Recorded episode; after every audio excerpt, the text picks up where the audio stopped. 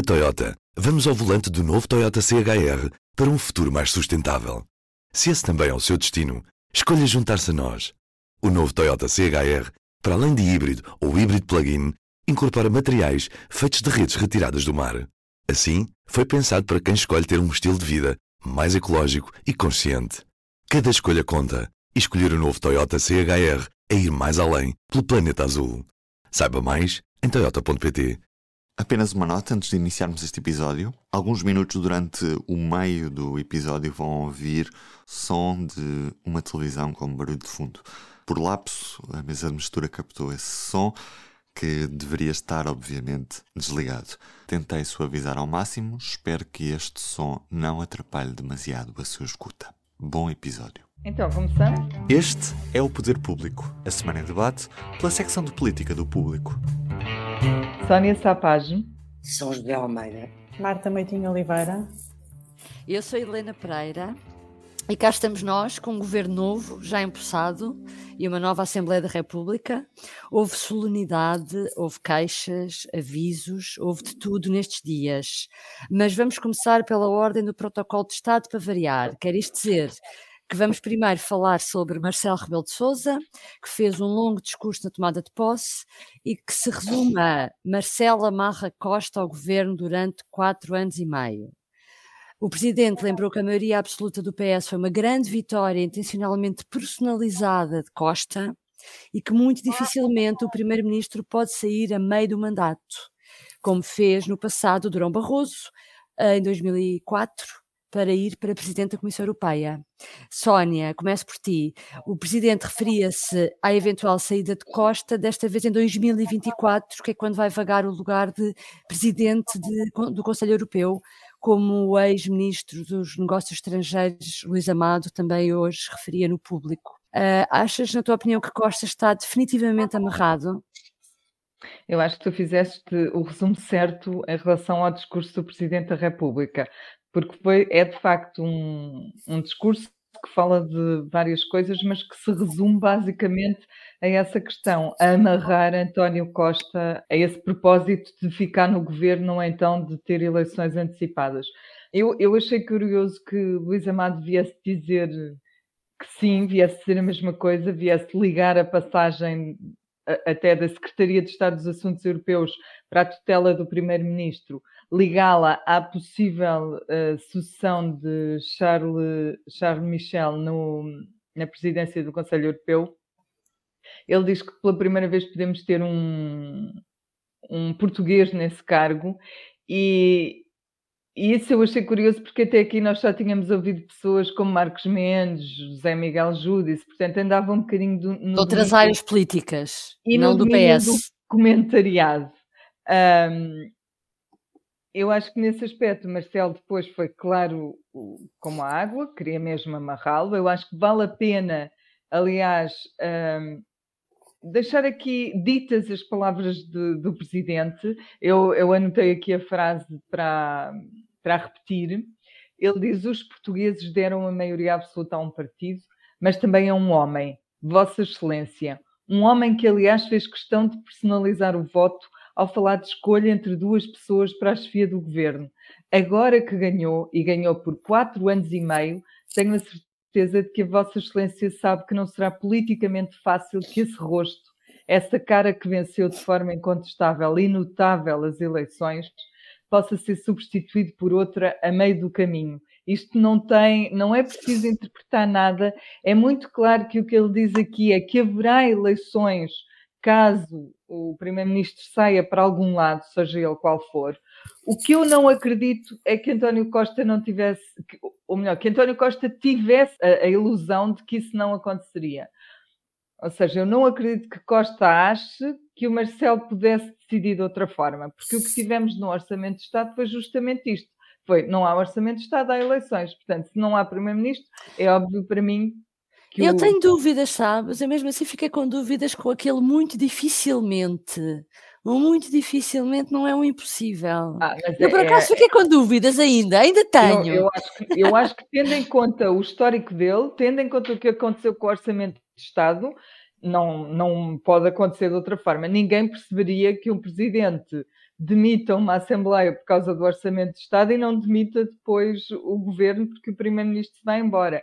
Mas, mas, também por tudo o que aconteceu no passado, porque o PS já criticou a decisão, quando foi Jorge Sampaio, a decisão de, de empossar Santana Lopes sair para eleições, não é? quando, quando Durão Barroso uh, seguiu para Bruxelas. Costa depois ontem não respondeu, não respondeu no discurso, não estava preparado, não quis, não sei. Vale a pena recuperar o que ele disse sobre este assunto em julho de 2019. E eu passo a citar. Já disse o que tinha a dizer várias vezes sobre esta matéria. Não tenciono desertar de Portugal. Estou muito empenhado em continuar a fazer aquilo que tenho vindo a fazer. O, o Primeiro-Ministro antes já tinha dito que não ia ser candidato a uma guerra dos tronos da União Europeia. Pronto. Mas o que eu quero registrar é que ele disse não tenciono desertar de Portugal. São José, e por que razão achas que Marcelo quis que esta fosse a principal mensagem do seu discurso? Um discurso que andou dois meses a preparar. Bom, vamos por partes. Semana passada nós abordámos esta questão, propósito da, da, da transferência uh, da Secretaria de Estado dos Assuntos Europeus, a esfera do Primeiro-Ministro. E eu disse logo que achava isso normal e que não achava como uma possibilidade de leitura críptica de que Costa queria ir para a Europa. Aliás, Vital Moreira, no público ontem, explica a coerência e a racionalidade desta transferência de pasta, dizendo mesmo que é onde ela sempre devia ter estado. E como acabo de lembrar a Sónia, António Costa sempre disse que não trocaria Portugal por um cargo europeu. De forma mais direta ou indireta, disse-o sempre. Aliás, ele recusou a presidência do Conselho. Porquê Marcelo Rebelo de Sousa eh, fez o que fez? Eu não estou na cabeça de Marcelo Rebelo de Sousa, mas a leitura que eu tenho é que Marcelo Rebelo de Sousa quis pôr-se em bicos dos pés. Ele está perante uma legislatura com uma maioria absoluta do PS e não tem o poder de influência que vai ter e, portanto, decidiu condicionar a partir do Primeiro-Ministro, apresentando um conjunto de razões que são óbvias para todas as pessoas. Aliás, a semana passada eu falei nisso. Numa conjuntura de guerra, como a que vem aí, com a crise económica que, que, que vai e a perda de qualidade de vida que vai existir em Portugal, devido a entrarmos num período de economia de guerra, é impossível um primeiro-ministro desertar de Portugal. E ele aproveita-se disso, porque quis mostrar que condicionava, quis amarrar, mostrar que era ele que estava a amarrar, nunca quis ter protagonismo. Não vejo muito bem qual o interesse disso, a não ser o seu interesse pessoal, porque de facto é, é, é estar a antecipar para o dia da posse o final do mandato, que é um bocadinho esdrúxulo, e é desvalorizar o momento. Eu recordo que Manel Carvalho, diretor do público, disse ontem na RTP3 eh, sobre que Marcelo Rebelo de Sousa tinha institucionalizado especulações. Até aqui eram especulações, mesmo dito por Luís Amado, especulações. Luís Amado não é próximo de Costa, não faz parte de nenhum núcleo do do PS hoje em dia. E Marcelo Rebelo de Sousa, o Presidente da República, o que fez foi voltar a calçar os seus sapatos de comentador e num papel misto de comentador-presidente faz uma coisa inédita, que é responder a comentários e especulações externas, institucionalizando-as para tentar mostrar, condiciona e é ele que manda. Uh, como, como Manel Carvalho ontem, ontem, disse, eu acho que não é mais que isto. É, é que ainda por cima, uh, Marcelo começa um discurso a falar que o mundo mudou a partir de 24 de fevereiro uh, falando sobre a guerra, e depois insere estas frases que ele sabe que iriam oh, Helena, suplantar todo o resto, não é? Helena, digo-te uma coisa, eu achei o discurso do Presidente um belíssimo discurso. Tirando essa parte. Tirando essa parte, exatamente. Pronto, porque ele, de facto, faz uma análise da guerra muito bem feita, do momento que se vive na Europa. Eu também acho o discurso do António Costa um bom discurso, uh, até arriscado, que ele promete ali assim uma arriscado transformação. Porque arriscado, porque ele promete uma transformação do país, um crescimento económico, uma, um, uma proteção social, uma ação social e de solidariedade, criar uma sociedade mais desenvolvida e mais coesa, quando ele tem pela frente um cenário económico gravíssimo, gravíssimo. Pronto, acho que é arriscado nesse sentido. Uhum, ele, uhum. Com a guerra que há, se calhar ele até poderia ter feito um discurso argumentando mais com a situação de guerra que Marcelo tinha explicado antes. Com as dificuldades. E ambicioso do ponto de vista de exercício do mandato, não é? Foram dois bons discursos, ainda que, que diga que eu acho que Costa, pronto, é, é o otimismo dele sempre, acha que é capaz, até agora tem sido, mas a cerimónia ficou contaminada por este pôr em bicos de pés do Presidente da República. Não havia necessidade, como dizia É o o que vai José. ficar para a história, é É, verdade. mas não havia necessidade. Marta, vamos continuar então com Costa. Eu vou dar aqui um pontapé no protocolo de Estado, porque Costa é o número 3 da hierarquia. Já lá vamos ao número 2, que é o Presidente da Assembleia da República. Mas agora, continuando a resposta ao, no segundo discurso da, da cerimónia de ontem, o que é que achaste realmente de- de- das palavras do Primeiro-Ministro? Como diz a São José, foi ambicioso demais. Eu tenho outra dúvida, que é, ele fez o discurso que se esperava de um governo com maioria absoluta e em plena, realmente em plena crise energética e económica? Não, na minha opinião não fez. Eu acho que o discurso dele, eu ao contrário da, da São José, não acho que tenha sido um discurso arriscado. Acho que eh, o discurso é um pouco vazio do ponto de vista do que ele entende que seja o futuro, no sentido em que ele não liga a causa à consequência. Ele fala da mudança do quadro do ponto de vista internacional e do impacto que isso pode ter, mas depois conclui que nada, tudo fica inalterado depois disso. E, portanto, ah, dá-me a sensação que ele ah, não quis dizer-nos que impacto é que a guerra pode ter ah, em Portugal ao nível das políticas que vão ser adotadas nos próximos quatro anos. E este era o momento-chave para isso, porque nós sabemos que a tomada de posse é o momento em que os primeiros-ministros dizem ao que vem, e nós ali ficámos com um conjunto de frases. É bem verdade que existem um existem slogans que nós podemos encontrar ali e que o comprometem, que ele não explica, não concretiza. Nós não tivemos um adicional de, ok, mas e de que forma é que a nova conjuntura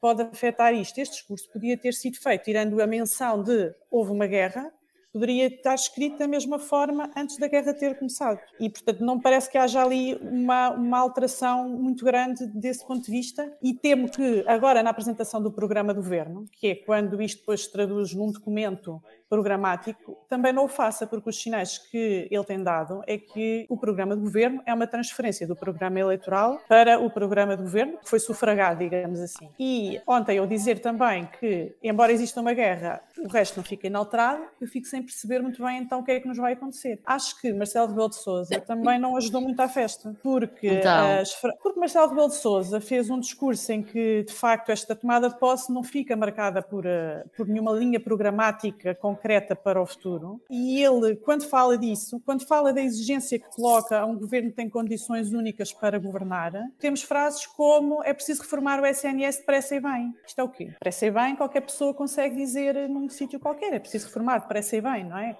Espera-se um pouco mais na tomada de posse, tanto do Presidente da República como do Primeiro-Ministro. É óbvio que não vamos entrar em detalhes, mas tem que haver uma gui- um guia de orientação, não é? Uhum. Por exemplo, uma das últimas, eh, um dos últimos, o primeiro discurso de tomada de posse de José Sócrates, quando teve maioria absoluta, ficou marcado por uma, um anúncio que ele fez na altura do ataque às corporações. Eu já não me lembro muito bem exatamente o que é que era, mas era uma, era uma questão relacionada com uma alteração que atacava as profissões mais As corporativas em ordens, Portugal. as ordens profissionais assim. Era qualquer coisa das ordens, ou foi isso que marcou o discurso na altura, do que eu me, do que eu me lembro, sem ter ido exatamente verificar ao detalhe o que é que era. Al- Aliás, Ah. deixa-me acrescentar-te outra coisa. Uh, Sócrates, quando, tomou.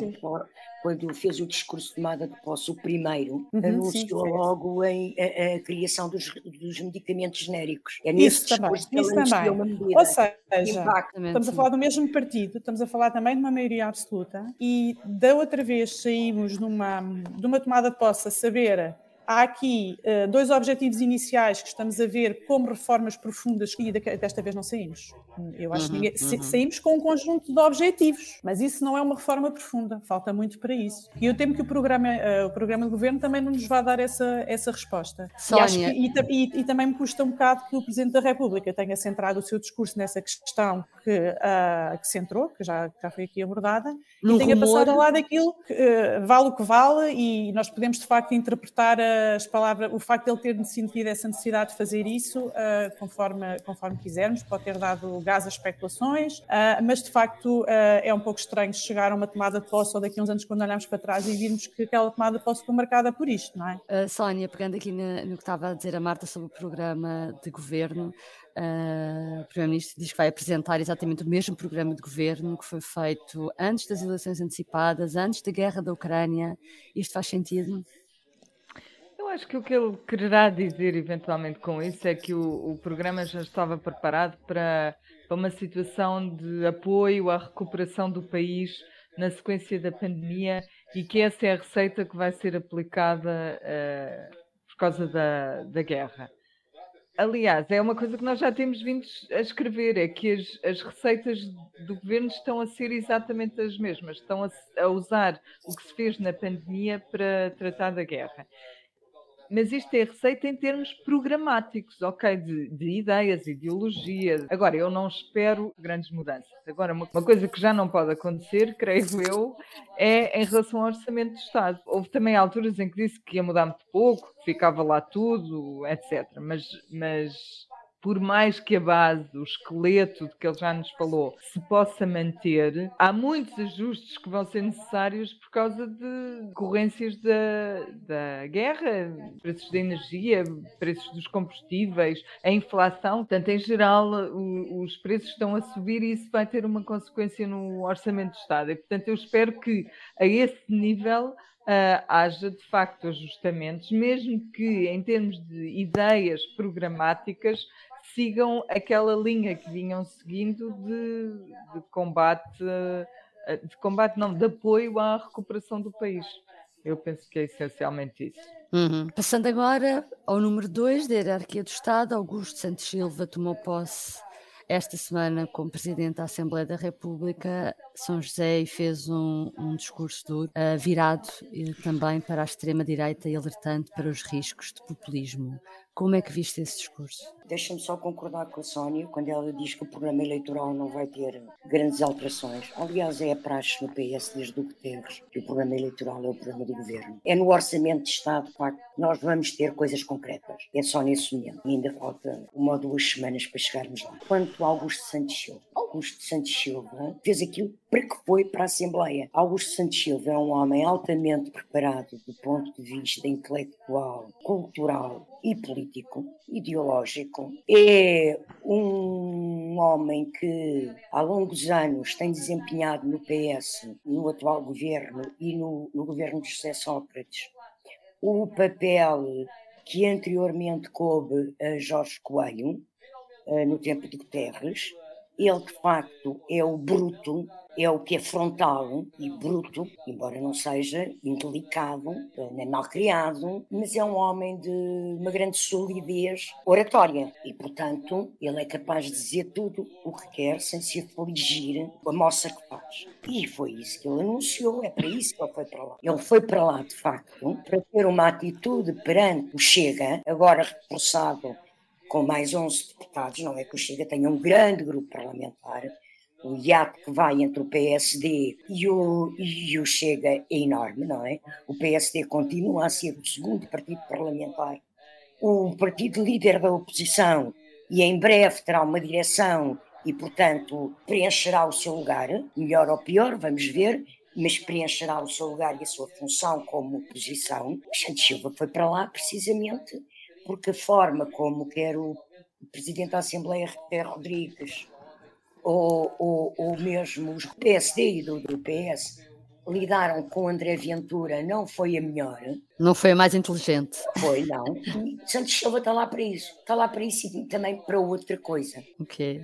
Com o governo de maioria absoluta, a importância que o governo tem que dar ao Parlamento imensa. O governo tem que andar quase com o Parlamento ao colo, quer dizer, não está sujeito às chantagens dos partidos nem a negociações. Fará as negociações que quiser fazer, mas tem que ter uma ligação a um triângulo fundamental numa maioria absoluta. E isso, isso foi visto em outras maiorias absolutas, que é, e se nós formos ver as pessoas que foram presidentes da Assembleia em maiorias absolutas, isso é muito interessante, não é? São sempre pessoas com grande prestígio dentro dos partidos e na sociedade. E, e, e esse triângulo passa pelo presidente da Assembleia da República, pelo ministro, neste caso, ministro dos Assuntos Parlamentares, e líder parlamentar do PS.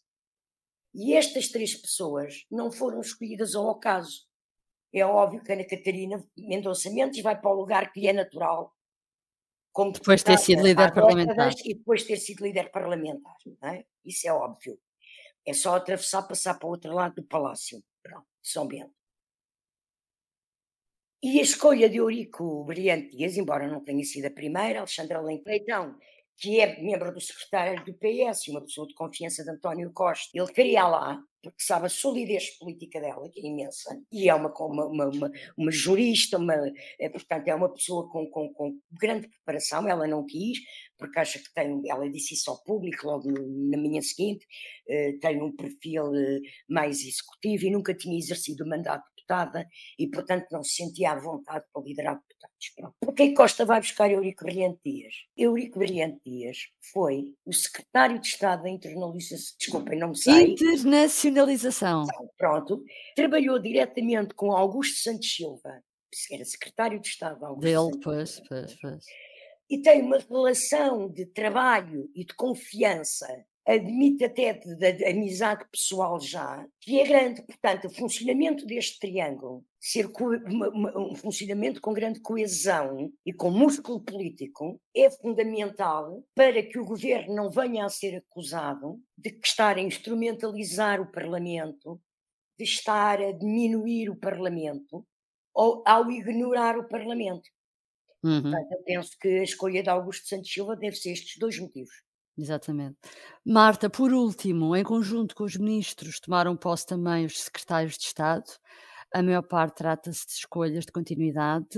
Registaste algumas surpresas? Não, não registrei assim muitas surpresas. Lá está, é como tu disseste, são escolhas de continuidade. Sobre as surpresas, eu acho que a única surpresa que houve naquela noite foi o nome de Paulo Cafofo, que não era uh, esperado. Foi de facto uma, uma lista de continuidade. A maior parte das pessoas já estavam no governo e até há casos de pessoas que foram repescadas ao primeiro governo de, de António Costa e agora integram. Paulo Cafofo vem do, vai para secretário de Estado das Comunidades e, e foi líder do, do PS da Madeira.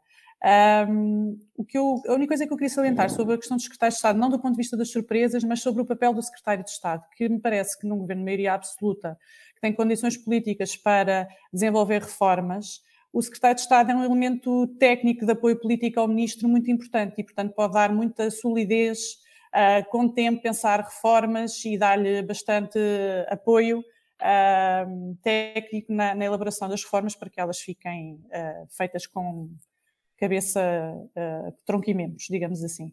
E, e, pronto, era, era isto sobre os secretários de Estado. Bom, esta semana tivemos várias coisas realmente para analisar. Obrigada por nos ter acompanhado. Voltamos em breve. Até para a semana. Até para a semana. Até para a semana. O público fica no ouvido. Na Toyota, vamos ao volante do novo Toyota CHR para um futuro mais sustentável. Se esse também é o seu destino, escolha juntar-se a nós. O novo Toyota CHR, para além de híbrido ou híbrido plug-in, incorpora materiais feitos de redes retiradas do mar. Assim, foi pensado para quem escolhe ter um estilo de vida mais ecológico e consciente. Cada escolha conta e escolher o novo Toyota CHR é ir mais além pelo planeta azul. Saiba mais em toyota.pt